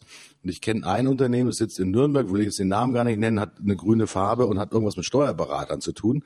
Ja, immer dann, wenn ich bei diesem Unternehmen auch mal zu Gast war, habe ich eine so große Freundlichkeit und Offenheit erlebt, wie ich das bei keinem anderen Unternehmen in so einer Größe bisher auch wirklich äh, erlebt habe. Die Leute waren nicht gebrainwashed, das muss man ganz klar sagen. Das ist keine Sekte, die hier sozusagen in Nürnberg ihr Geschäft betreibt, sondern ganz im Gegenteil, sondern sie glauben an das Gute in dem Unternehmen und sie glauben an das Prinzip sozusagen von Fairness und positivem Austausch. Eine Geschichte, die ich schon mal erzählt habe, ist, ich war in der Kantine. Äh, an der Kantine muss man äh, mit einem Chip sozusagen sich den Kaffee ziehen. Ich stand vor dieser Kaffeemaschine, äh, kramte in den Taschen sagte, okay, ich kann kein Geld anwerfen. Kam jemand, den ich nicht kannte, auf mich zu und sagte, Oh, ich lade Sie gerne auf einen Kaffee ein. Hat seine Chipkarte vor den Kaffeeautomaten gehalten. Zack, ich habe mir Cappuccino gezogen. Ich habe mich herzlich bedankt bei dieser Persönlichkeit, die ich nachher auch nie wieder gesehen habe. Für mich ist das auch ein Stück weit Patriotismus, nämlich das, das Stehen auch zu Werten und auch zu Emotionen und zu Kulturen, die natürlich auch die Stärke eines Unternehmens auch im Außenbild ausmachen. Also nach innen so wirken, wie man auch nach außen äh, wahrgenommen werden möchte. Für mich ist der Begriff, ist es vielleicht ein bisschen weit hergeholt, aber Patriotismus ist in dem Fall auch Verbundenheit, erstmal untereinander, aber auch sozusagen Anziehungskraft auswirken, letztendlich oder ausprägen für andere, die um uns herum sind. Das ist für mich immer noch so, für dieses, Unternehmen nicht als patriotisch bezeichnen, aber für mich ist das so, so eine Interpretation auch letztendlich der Begrifflichkeit eines Patriotismus. Ja, Patriotismus ist erstmal Verbundenheit. Okay, und also dann reden wir über Verbundenheit. Ich bin davon überzeugt, dass wir Menschen aufgrund unserer ge existierenden Gehirnstruktur in sozialen Verbänden bis maximal 150, wahrscheinlich eher so in der Größenordnung von 100, noch wirklich Verbundenheit erleben können. Ja, da haben wir noch eine gewisse Chance, Namen, Gesichter und so weiter äh, sozusagen zuzuordnen und mhm. so ein Gemeinschaftsgefühl zu entwickeln. Wenn etwas, und das kann man übrigens auch bei Primaten anschauen, beispielsweise Schimpansen, da gibt es natürliche Gruppengrößen. Wenn die Gruppen größer werden, fallen sie auseinander. Müssen nicht unbedingt rivalisierend sein, können auch kooperativ sein, aber die fallen auseinander und gehen ihrer Wege, weil die, weil die mhm. einzelnen Individuen nicht mehr passen. Jetzt haben wir Menschen für solche Zwecke Konzepte und Geschichten entwickelt. Also zum Beispiel die, das Konzept der Nation oder das Konzept der Firma. Ja, eine Firma ist auch nichts anderes als eine Geschichte, also eine Idee. Dativ gibt's ja gar nicht. Dativ gibt's ja nur, weil jemand äh, gesagt hat, wir gehen jetzt irgendwo zu einem Notar und gründen jetzt eine Firma und da hat der Notar irgendwelche Zauberworte gesprochen und irgendetwas sozusagen in ein Ding einge... Danach gab's das. Ja, und vorher gab's die Firma ja nicht. Und wenn jetzt plötzlich alle, die bisher daran glauben, dass es sowas wie eine Firma und ein Firmenregister gibt, wenn die jetzt aufhören, das mhm. zu glauben, dann gibt's sie nicht mehr. Also das ist ja nichts anderes als ein Hirngespinst, an das aber relativ viele Leute glauben und deswegen ist es existent. Das ist wie der Weihnachtsmann. Wenn, viel, wenn alle an den Weihnachtsmann glauben, gibt's es ihn. Wenn alle nicht mehr dran glauben, ist er weg. Und so ähnlich ist es ja mit vielen Dingen, die wir uns in unserer heutigen Realität geschaffen haben. es, ja, es, gibt ja nirgendwo ein, ein, ein, ein, ein Naturgesetz, dass es sowas wie eine Firma geben muss oder, oder dass es sowas wie Geld geben muss. Das haben wir uns alles erdacht und erfunden und da glauben wir alle dran. Deswegen ist es auch noch existent. Wenn wir da nicht mehr daran glauben, ist es weg. Und ich, ich denke, dass es schon äh, gute äh, Konzepte sind, um zum Beispiel Zusammengehörigkeit zu basteln. Nur wenn man dann den nächsten Schritt geht und, und sagt, so, aber jetzt ist hier mhm. die grüne Firma besser als die rote Firma äh, und wir fangen an, uns zu bekriegen, was ja sozusagen auf der Ebene der Nationalstaaten passiert ist, dann muss man sich fragen, ist denn dieses Konzept mhm. überhaupt noch auf Dauer tragfähig? Und wir haben ja gerade in Europa so ein paar äh, Effekte, ne, dass plötzlich hier die, die Briten gesagt haben, wir wollen raus. Jetzt entwickelt sich etwas, wo man feststellen wird, oh, anscheinend ist es ja vielleicht doch nicht so gut gewesen, diese Entscheidung zu treffen. Ich bin sehr gespannt, was passieren wird. Werden sie wirklich rausgehen? Bleiben sie doch drin?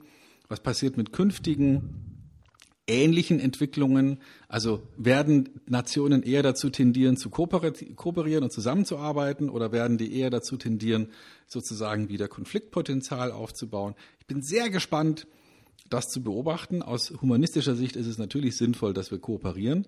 Macht ja keinen Sinn, dass die, dass die Amerikaner und die Russen jetzt wieder sozusagen ein Konfliktpotenzial aufbauen und da nochmal die Gefahr eines Weltkriegs vom Zaun brechen.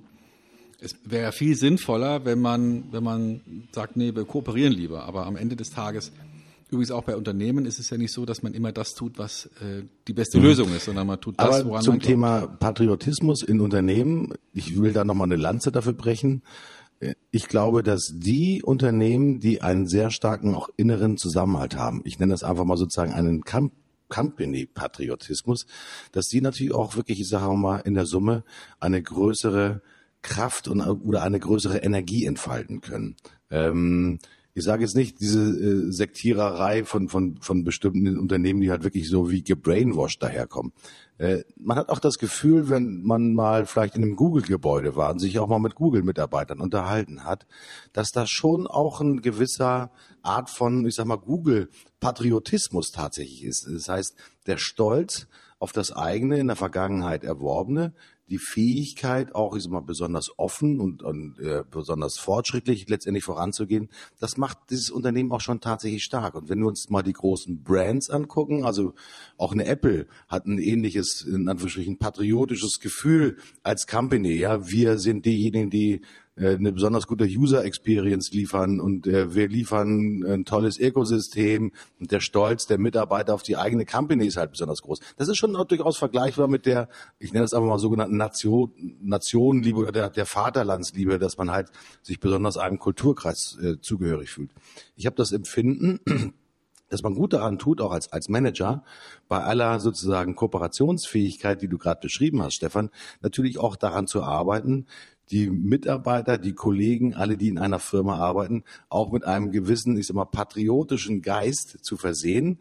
Diesen patriotischen Geist aber vielleicht sozusagen in einer ganz besonderen Botschaft äh, äh, zu, ver zu verknüpfen. Das, da schließt sich auch wieder so ein bisschen der Kreis zu dem, was wir eingangs gesagt haben. Wenn ich dem Kundennutzen verpflichtet bin für eine ganz bestimmte Hotellerie, also ob es ein Adults Only ist oder das, das Konzept von Model One, dann möchte ich auch bitte, dass dieses Konzept von allen gleichermaßen verinnerlicht wird und in Reden, in Handeln und in Taten natürlich auch am Kunden auch tatsächlich so ankommt. Ja, da ist dann natürlich jeder Einzelne, in Anführungsstrichen, nutzt man ein martialisches Wort, ein Soldat, der an der Position, auf die er gestellt wird, sei es als Nachtportier, sei es als Empfangsdame, sei es als äh, Zimmer, äh, Saubermachtkraft und so weiter und so fort, natürlich das auch verinnerlicht haben sollte, was das Prinzip und was auch der mhm. Sinn ja, also the sense of the company auch tatsächlich ist, um das natürlich nach draußen zu bringen. Also wenn wir Patriotismus, vielleicht können wir uns darauf verständigen, ähm, das Gefühl ist, zueinander zu gehören und einer gemeinsamen, ich sag mal, Botschaft auch gegenüber verpflichtet zu sein und das auch mit der entsprechenden, ja, Kraft und Überzeugungskraft nach draußen transportiert, dann glaube ich, ist das eine, eine ziemlich wichtige Angelegenheit. Da habe ich ja nichts dagegen. Ich will damit nur sagen, wenn jemand eben bisher bei Firma A war, sagen wir Google, und dann geht er zu Firma B, sagen wir Apple, dann hat sich der Mensch an sich ja durch diesen Übergang nicht verändert. Für einen Patrioten ist es aber undenkbar, dass ich von einem Deutschen zu einem Amerikaner mhm. werde oder mhm. umgekehrt. Und also das heißt, der Patriot denkt ähm, aus der Vergangenheit heraus und jetzt bin ich so, weil ich daher komme und deswegen muss ich auch in Zukunft.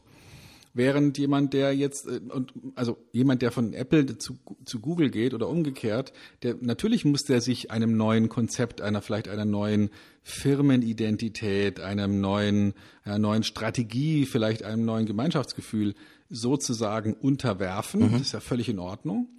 So wie vielleicht auch ein Fußballspieler, der von Dortmund zu Bayern oder von Bayern zu Dortmund geht, jetzt eben ein anderes Trikot anzieht und sich eine andere Strategie äh, zu eigen macht, um in dieser Mannschaft zu spielen. D'accord. Aber Patriotismus an der Stelle wäre es, wenn die Fußballfans von Bayern ähm, den ausbuhen, der von Bayern zu Dortmund ging, weil er ja jetzt kein Bayer mehr ist und deswegen böse. Verstehst du? Das ist, das ist für mich Patriotismus dieses, dieses Verbundensein mit einer Herkunft und daraus etwas abzuleiten. Also das ist für mich sehr nah dran am Nationalismus, am, am Rassismus auch, wo ich sozusagen unabänderlich etwas bin, weil ich mhm. daherkomme. Und das ist für mich einfach. Ja, da sehen natürlich unsere, oder da hören unsere Zuschauer und Zuhörer, Entschuldigung, ja, dass es natürlich unterschiedliche Interpretationen auch von Begrifflichkeiten geben kann. Und mhm, ja, ähm, dafür, wofür ich werben möchte, Leute, hinterfragt auch einfach mal die Begrifflichkeiten in der Interpretation von Stefan. Da stimme ich dir zu, sozusagen in den Vaterlandsgrenzen denkend und alles andere ausgrenzend, definitiv in unseren verzwickten Zeiten der globalen Integration keine gute Idee. Ja, weil wir alle haben Gene, die weit über die nationalen Grenzen hinausgehen. Ich habe, glaube ich, ungarische äh, Gene, äh, ich habe polnische Gene, ähm, französische bin ich mir nicht sicher. Ich glaube, meine Vorfahren waren weder dem Hugenottenkreis zuordnen. Also ich glaube eher, dass ich äh, zumindest sozusagen leicht osteuropäisch intendierte Gene. Heute osteuropäisch muss man sagen. Ja, Ungarn hat ja nicht immer sozusagen äh, in den jetzigen Gegenden genauso bestanden. Wie auch immer. Also Leute, seid da ein bisschen toleranter. Das ist sozusagen meine Botschaft. Stefan, die Zeit rast. Das ist ja, das ist ein Wahnsinn. Ja. Das ist ein Wahnsinn. Und ähm, eine gute Angewohnheit, die wir uns äh, immer wieder genommen haben, ist, die Woche zu reflektieren, zu gucken, was war, uh, ganz furchtbar, was war ein echtes Fuck und wo war wirklich ein, absolutes Highlight, wo war, wo war ein Glory. Hast du in der vergangenen Woche etwas erlebt, wo du sagst, boah, fuck, ey, das kann doch nicht wahr sein. Und wo du mit einem mitleidsvollen Lächeln aus dieser Situation rausgekommen bist. Fällt dir da was ein? Ja, natürlich. Also es hat wieder was mit Hotel zu tun. Ich bin ja, wie gesagt, viel unterwegs und irgendwann mal muss mir jemand bitte erklären, warum WLAN schwierig sein muss. Also warum man beispielsweise, wenn man in ein WLAN rein will, irgendeine bescheuerte Seite aufmachen muss und dann da nochmal eine 28 Paragraphen umfassende Erklärung nicht mal unterschreiben muss, sondern nur indem man draufklickt, angeblich anerkennen. Ich bin da fest davon überzeugt, dass jedes deutsche Gericht sagen würde, nur weil er jetzt auf den Button geklickt hat, hat er noch lange nicht den ganzen Mist mhm. anerkannt. Vor allem dann nicht, wenn da irgendein Blödsinn drin steht. Warum muss man das tun? Also warum kann man nicht einfach WLAN ähnlich zur Verfügung stehen, stellen, wie man Wasser aus dem Wasserhahn zur Verfügung stellt oder Strom aus der Steckdose? Ich warte auf das Hotel, das als nächstes, bevor ich jetzt irgendwo in irgendeine Steckdose was reinstecken darf, irgendeinen Code eingeben muss, meinen Namen und meine Zimmernummer, bevor diese bescheuerte Steckdose Strom Ja, hat. Wahnsinn. Das ist Unsinn.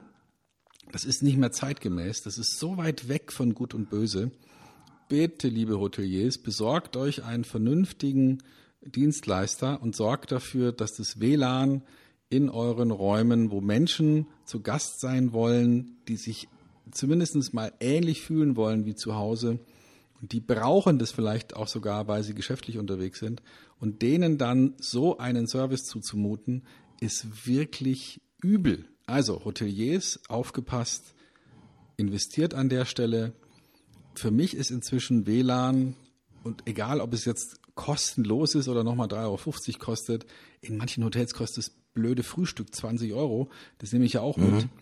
Es geht also gar nicht unbedingt darum, wie das jetzt kalkuliert wird. Das ist ja nochmal eine Marketingfrage. Aber es muss halt, verdammte Axt, es muss funktionieren. Mhm. Ein Wahnsinn. Ähm, kann ich nur beipflichten. Die Geschichte, die mir letzte Woche äh, die Zornesröte ins Gesicht getrieben hat, ist eigentlich relativ einfach erklärt. Ähm, warum kann dir ein Inhaber einer Plattform, einer technologischen äh, Distributionsplattform, in dem Fall eine Streaming-Plattform, nicht sagen, welcher Fehler passiert ist? Ähm, ein Riesending, das uns passiert ist, die sind getestet ohne Ende vorher, wirklich 25 Tests gemacht, im Studio gemacht, Sendung geht los und ich sage mal, der Server überträgt eine vorher problemlos übertragene Einstellung nicht, so dass wir auf so einen zweiten Link gehen mussten und sozusagen über YouTube das Ganze streamen mussten. Das Geile ist, natürlich kostet diese Lösung Geld. Ähm, der Anruf bei dem Provider hat einfach nur ein Schulterzucken gebracht. Ja, das war dann ein Serverfehler. Ähm, die, was mich total narrisch macht. Ich bin schon ein bisschen technologiegläubig, aber es muss doch wohl bitteschön, ich sag mal, die Chance geben, zu identifizieren, was ist passiert und was kann ich zukünftig unternehmen, damit so etwas nicht mehr passiert. Also dieser Anbieter hat sich natürlich bei uns aus dem Portfolio vollständig äh, rausgeschossen, weil auch wenn dieser Fehler nur einmal in 25 Fällen passiert ist, aber ähm, bin ich sicher, dass dieser Fehler wieder passiert. Sagt, Leute, nein, gebt mir bitte eine schlüssige Erklärung, was passiert ist und was ihr unternehmt, damit dieser Fehler nicht mehr passiert. Also, sage ich mal, das war sozusagen mein Aufreger der letzten Woche, der mir die Zornesröte ins Gesicht getrieben hat. Wo es Schatten gibt, da gibt es hoffentlich auch Licht, Stefan. Irgendetwas, das dir ein bezauberndes Lächeln ins Licht, äh, in das Gesicht gezaubert hat? Ja, etwas, was ich äh, bestimmt schon mal erwähnt habe, das Thema Mastermind-Gruppe. Also für mich ist es, in meiner Definition ist es ein Team, eine Gruppe von zwischen, sagen wir mal, drei und maximal zehn Leuten, die sich äh, gegenseitig sozusagen vertrauen, schwören und die in ähnlichen Business-Situationen sind hinsichtlich einer Fragestellung. Also bei mir jetzt ganz konkret diese Woche ein Mastermind zum Thema Online-Kurse. Da haben wir uns nur unterhalten über dieses Thema, wie macht, vermarktet, verbessert man Online-Kurse. Das ist ein kleines Team, das sind ähm, drei Leute, demnächst vier. Und wir unterhalten uns nur über dieses eine Thema und haben uns zum ersten Mal auch physikalisch getroffen. Bis dahin waren das immer Telekonferenzen, Skype, Zoom, sowas in der Art. Und haben uns jetzt wirklich mal einen Tag verabredet und haben einen ganzen Tag uns gegenseitig unsere Pläne ausgebreitet, uns gegenseitig hinterfragt, uns gegenseitig gezeigt, welche Lösungen es noch gibt, welche Ideen es noch gibt. Und das war so ein Feuerwerk an Klarheit plötzlich. Ne? Also auch teilweise nur dadurch, dass man sich, sich mal die Zeit nimmt, in einer halben Stunde mal zu erklären, wie man es sich vorstellt, dieses Geschäft, und warum man denkt, dass es so und so und so passieren sollte. Allein dieser Denkvorgang räumt so sehr auf im Hirn. Ich kann nur jedem empfehlen, besorgt euch in eurem Business einen, eine Mastermind-Gruppe, findet euch zusammen mit Leuten. Es gibt zum Teil auch äh, bezahlt moderierte Mastermind-Gruppen zu bestimmten Themen. Ich persönlich denke darüber nach, sowas für, für Vertriebsleiter zu machen.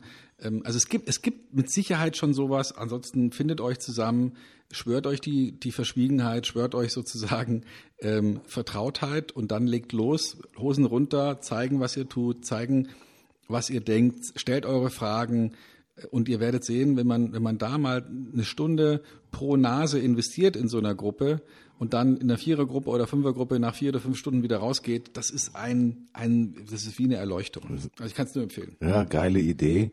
Ich glaube, jeder von uns kann solche Masterminds ganz gut gebrauchen. Ist nicht immer, glaube ich, ganz einfach, da den richtigen Ansatz zu finden. Wir zwei sind sowieso Masterminds. Stimmt. Ja, ja, äh, aber äh, zwei sind schon eine ganze Menge, drei und vier werden noch definitiv noch besser, weil natürlich der, der Perspektivenreichtum mit dazu kommt. Die Geschichte, die mich letzte Woche ganz besonders umgetrieben hat und die mir hier ein, äh, ein Lächeln ins Gesicht gezaubert hat, war eine Aussage eines hochkarätigen Managers eines äh, wirklich schon weltweit tätigen und auch sehr bekannten Softwareunternehmens, von dem ich erwartet hätte, dass er das Thema Technologie sehr stark in den, in den Mittelpunkt stellt. Und äh, was dieser Kollege dann gesagt hat, it's about people.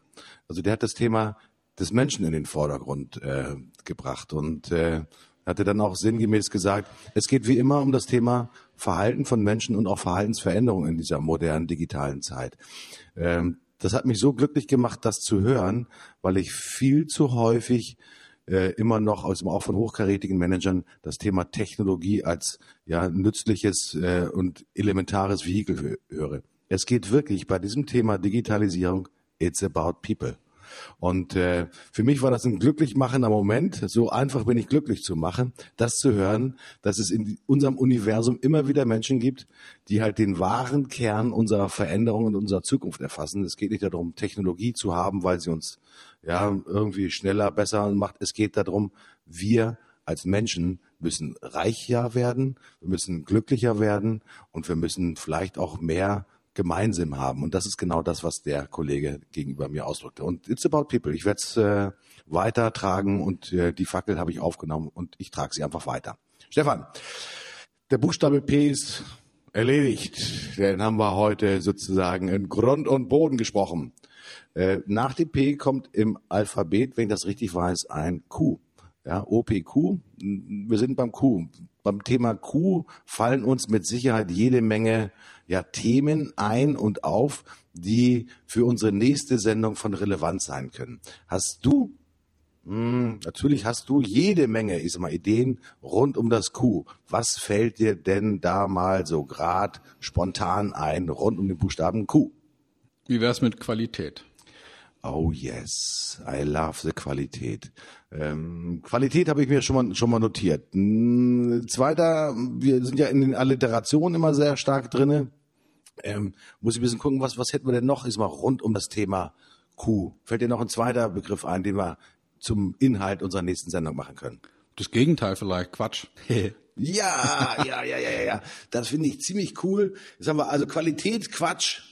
Und ich muss ganz ehrlich sagen, ich bin heute ein bisschen ausgebrannt. Stefan, du hast mit Sicherheit auch mit Sicherheit noch einen dritten Begriff da, der uns im Q nach vorne bringt. Hm. Ja, warte mal. Also was haben wir jetzt? Qualität, Quatsch. Quatsch. Und ah komm, dann lass uns mal den Querdenker nehmen. Das ah, ist so ein schöner, das ist so ein schöner ja. Begriff, da kann man den wunderbar füllen mit verschiedenen Ansichten und Ideen. Hm? Also, beim nächsten Mal geht es um Qualität, Quatsch und Querdenker. Ich sage vielen herzlichen Dank. Ich bin raus. Freue mich aufs nächste Mal. Tschüss, euer Martin Puscher. Ich bin auch raus. Ich bin Stefan Heinrich und ich freue mich auf die nächste Woche und, und vor allem auf den Quatsch, wenn ich ganz ehrlich bin. Also, bis dann. Ich bin raus. Tschüss.